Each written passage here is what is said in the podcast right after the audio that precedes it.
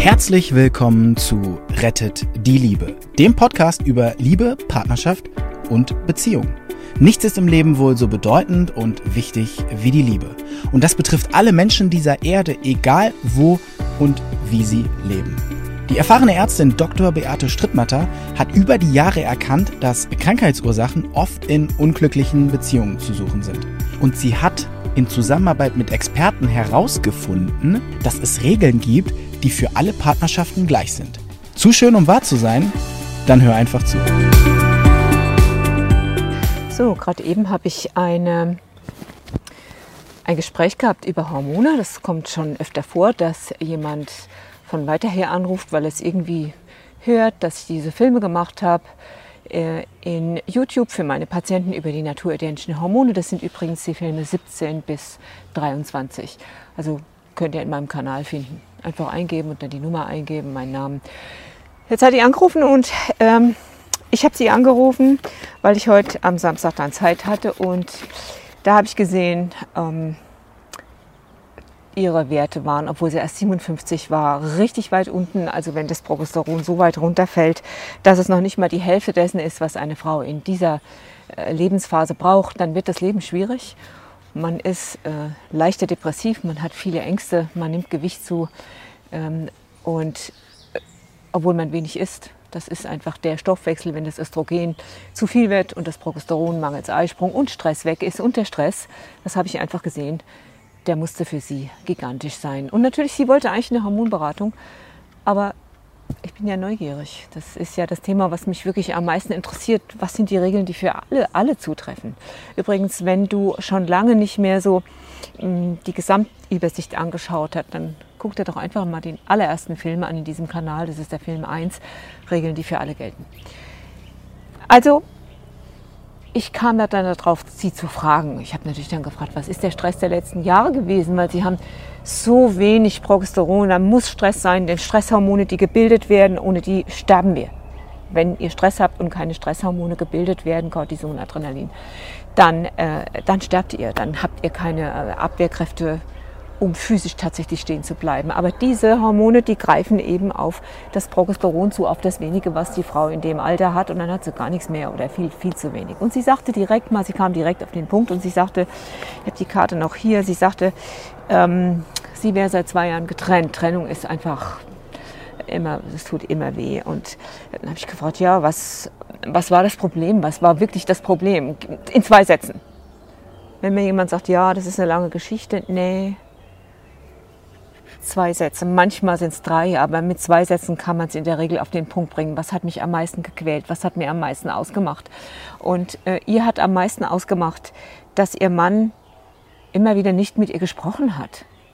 Zuletzt immer mal wieder ein halbes Jahr lang nicht mit ihr gesprochen. Ein halbes Jahr, ein halbes Jahr. Stell dir vor, dein Partner redet einen Tag mit dir nicht. Das ist doch schon wahnsinnig viel. Das, das ist doch schon sowieso viel zu viel.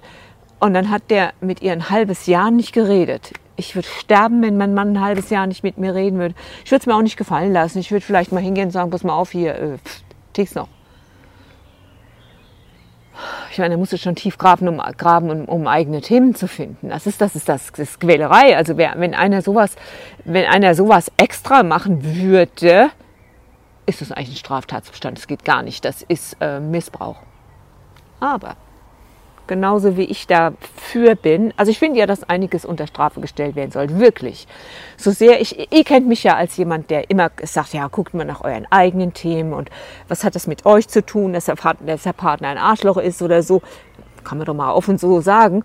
Ähm, da findet ja auch meistens was. Und in der Regel habe ich ja gerade in den letzten beiden Filmen äh, Liebe in Not, was du sofort tun kannst, Notfallmaßnahmen, ich glaube, das ist 62 oder 61.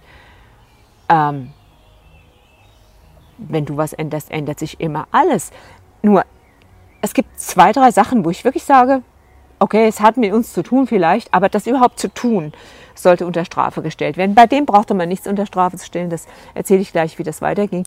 Aber was ich finde, was unter Strafe gestellt werden muss, das ist dieses Ghosting.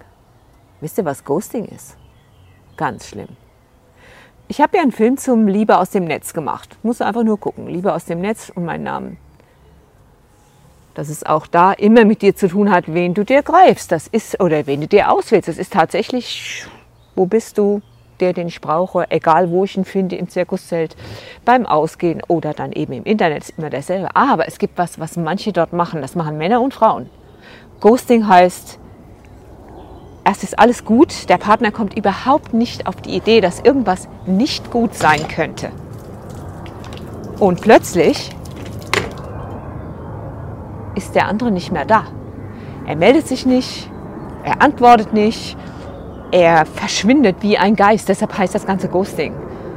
Und das finde ich müsste unter Strafe gestellt werden. Ich habe verzweifelte Menschen gesehen, die nicht damit klarkamen, ohne Erklärung, aus dem Himmel gefallen, aus dem Himmel der Liebe gefallen, ohne jede Erklärung. Und äh, die einfach, die haben so einen Knacks fürs Leben wegbekommen, die haben den nicht mehr erreicht, die konnten kein Wort mit ihm sprechen. Das ist wie wenn einer stirbt und du hast dich nicht verabschiedet. Die haben die hinterher, wurden dann gesperrt und von allen Konten gesperrt und so weiter. Also ein kleiner Ausflug. Ähm, ich frage Sie, ja, und gab es da sonst noch irgendwas Auffälliges? Ich meine, was hat denn der sonst noch Auffälliges gehabt, dass er ein halbes Jahr nicht mit dir redet? Ja, der hat viel Alkohol getrunken. Wie viel? Eine Flasche Schnaps am Tag. Das hat was. Das ist viel. Eine Flasche Schnaps ist. Haben Sie das vorher nicht gewusst?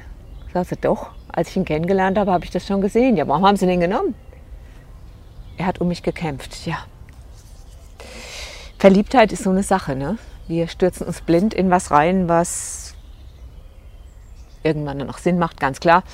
Nur eine Anleitung hat uns keiner mitgegeben. Also sie wusste das von Anfang an, er hat um sie gekämpft und äh, sie war natürlich, das, das, das schmeichelt jeder Frau, wenn, wenn ein Mann äh, um sie kämpft und äh, sie hat gebettelt, sie hat sich erniedrigt, sie hat und er hat nicht reagiert. Und dann sagt sie was Interessantes, sie sagt, ja, der war immer mal wieder wie der kleine, ungezogene Junge, hat mit dem Fuß aufgestampft sozusagen. Da sag ich, aha, guck mal da. Wer waren Sie denn in dem Fall? Waren Sie die Projektion der Mami? Wie wäre es, wenn Sie mal einen Schritt zurücktreten? Wie wäre es, wenn Sie aus der Rolle raustreten? Und ich habe ihr den Film, äh, den Film 55 und 56, glaube ich, 55 und 56 habe ich ihr gegeben. Der Film heißt Ich bin nicht Mami und der nächste Film heißt Ich 55 und 56. 56 ist meint der mich. Geh mal da rein, da zeige ich eine Notfallmaßnahme. Eine Notfallmaßnahme, wie du aus so einer Projektion rauskommst. Er hält sie also für Mami. Interessanterweise hatte er dort auch Erfahrungen, die dann zu dieser Ehe gepasst haben. Aber lassen wir uns nicht über ihn, lassen wir uns nicht, lass uns nicht über ihn reden, sondern über sie. So, irgendwann hat sie dann beschlossen, dass sie geht. Also die Notfallmaßnahme habe ich ihr nochmal gezeigt. Und ähm, ich habe sie auch gefragt, was haben Sie eigentlich erwartet in dieser Beziehung? Wenn da Alkohol mit drin ist. Sie hat sie gesagt, ja, ich wusste damals noch nicht, dass da die dritte Person ist und die dritte Person ist der Alkohol. Mir war schon gleich klar, wenn sich jemand so ausdrückt und wenn jemand so zuhören kann wie sie, dann hat sie bereits, ist sie bereits in Ausbildung. Ja, sie ist in Ausbildung bei einem äh, bekannten äh, Therapeuten und das merkt man einfach, da hat sie sich auch verändert. Und dann spreche ich sie nochmal auf diese Trennung an, weil offenbar ist die Ladung, Ladung ist immer das, was uns am meisten ausmacht. Also sie war in Ausbildung bei Robert Betz, das ist ein ganz toller Trainer und Coach. Das, ich habe ihn auch schon oft gehört, ich kenne seine Bücher. Die Ladung ist immer das, wo am meisten Energie drin liegt, was uns am meisten ausmacht. Und sie weint und weint und weint, weil sie seit drei Jahren getrennt und äh, es macht ihr ganz viel aus. Okay, was macht ihr da was aus? Man wird ihr vielleicht sagen, äh, ja, die Liebe kann es jetzt nicht sein, weil sie hat sich ja getrennt oder liebt sie ihn noch. Ich habe ihr ein paar Vorschläge gemacht.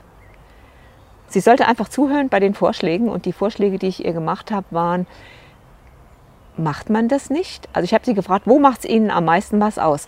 Macht man das nicht? Erstens. Zweitens, ich habe meinen Plan nicht geschafft. Plan war lebenslang zusammengeblieben. Drittens, liebe ich ihn immer noch sehr. Viertens, meinen Kindern wollte ich das nicht antun. Und sie wusste es sofort. Nummer zwei, ich habe meinen Plan nicht geschafft. Man macht sich ja so einen Lebensplan und plötzlich schafft man den nicht und dann, äh, dann macht einem das ganz viel aus. Deshalb hat sie geweint. Das ist doch irre, oder? Und es gibt ja dieses Buch von Watzlawick, Anleitung zum Unglücklichsein. Wenn der Sollzustand nur weit genug weg vom Ist-Zustand ist, also wenn ich so schlank bin, aber gerne so schlank wäre oder wenn ich so hoch springen kann, aber ich würde gern so hoch springen können, dann ist der Soll-Zustand weit genug weg vom Ist-Zustand. Ist ein humoristisches Buch und er hat vollkommen recht. Dann ist es ganz leicht. Unglücklich zu werden. Also die Frage ist, in so einer Beziehung wird das Alkoholproblem sich ändern? Nein.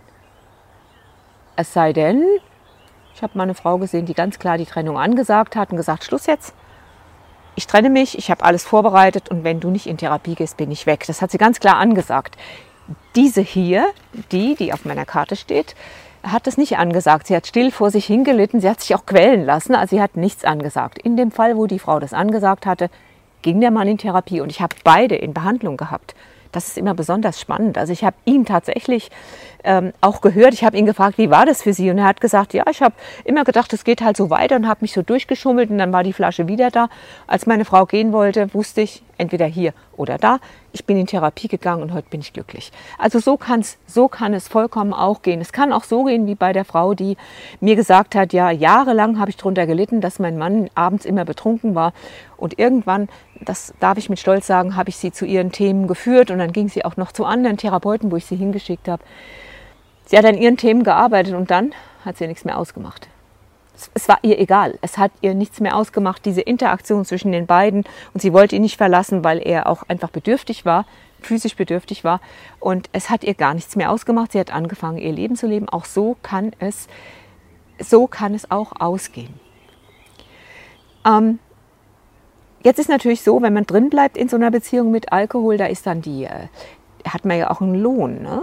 Der Lohn ist, ich bleibe da, ich, äh, ich, ich unterstütze meinen Mann und ich, äh, ich erwarte Wertschätzung durch ihn und durch die Umgebung, weil ich tue ja was für ihn. Aber das ist eine Falle.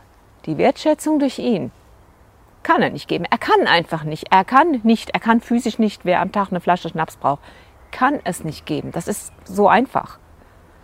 Und die Umgebung, die kann es auch nicht geben, wenn man es geheim hält. Weil die meisten Frauen reden ja nicht drüber. Die sagen ja nicht, oh, mein Mann ist Alkoholiker. Weil in unserer Gesellschaft ist es ja so, kannst du gut was vertragen, bis du der hält. Kippst du über die Schwelle, will keiner mehr was mit dir zu tun haben. Das ist ein bisschen schizophren. Also sie hielt alles geheim. Jetzt habe ich mit ihr einfach, und das könntest du dir vielleicht nochmal anhören, einfach zurückspulen und nochmal anhören. Vielleicht willst du es dir auch aufschreiben. Ähm, ich habe ihr vorgeschlagen, folgende Sätze aufzuschreiben. Ich respektiere den Lebensplan meines Mannes. Alles andere ist Einmischung. Ich vergebe mir, dass ich mich einmischen wollte. Ich sehe es mir nach, dass ich das Problem so lange nicht sehen wollte. Ich wertschätze die Erfahrungen aus dieser Beziehung zum Lernen. Und jetzt kommt noch was ganz Wichtiges, was ihr ja so viel ausgemacht hat. Wenn mein Lebensplan sich ändert, dann darf ich einen neuen Weg gehen. Und das ist dann der richtige Weg. Das ist für sie der wichtigste Satz überhaupt, den hängt sie sich wahrscheinlich vor den Spiegel. Ähm, ein weiterer Satz ist noch, auch meine Kinder haben sich den Platz in diesem Leben ausgesucht. Ich unterstütze meine Kinder durch Respekt vor den Vater. Und jetzt wichtig, ich respektiere den Seelen- und Lebensplan meiner Kinder. Das heißt ja, dass die Seele sich auch die Anwesenheit hier aussucht. Ne? Dieses Mal wollen wir mal einen Unfall haben oder dieses Jahr, dieses Mal wollen wir mal richtig froh sein mit einem Partner oder einen Alkoholiker kennenlernen. Keine Ahnung, ob das so ist. Ich sehe immer wieder Hinweise, dass es offenbar so ist. Jetzt noch der letzte wichtige Satz. Ich suche mir Hilfe, damit ich aus dem Mist Kompost machen kann. So, jetzt musste ich die Frau noch mal anrufen, weil ich wollte ihr den Medikamentenplan aufschreiben. Also wie gehen wir mit diesen natürlichen Hormoncremes um? Und äh, habe aufgelegt und habe das aufgeschrieben, Foto gemacht, ihr geschickt und dann rufe ich nochmal an und plötzlich habe ich gesagt, sind Sie das? Sie ja? Vollkommen andere Stimme. Vollkommen andere Stimme. Ist das unglaublich? Sie war schon durch das, durch die kleine Intervention war sie bereits so entlastet. Die Stimme, die ich jetzt hörte beim zweiten Anruf, war jung, war entspannt, war fröhlich, war voller Energie und voller Freude, voller, wenn du merkst, so jemand, okay, jetzt lebe ich, jetzt habe ich Spaß dran am Leben. Wie findet ihr das? Eigentlich müsste ich für meine Praxis noch bezahlen, weil wenn ich da rausgehe, habe ich immer wieder zwei weitere neue Themen im Rucksack. Und vergesst nicht das Buch. Rettet die Liebe auf euer Klo zu legen und ihr könnt gerne, gerne, gerne das hier teilen, weitersagen. Und tschüss.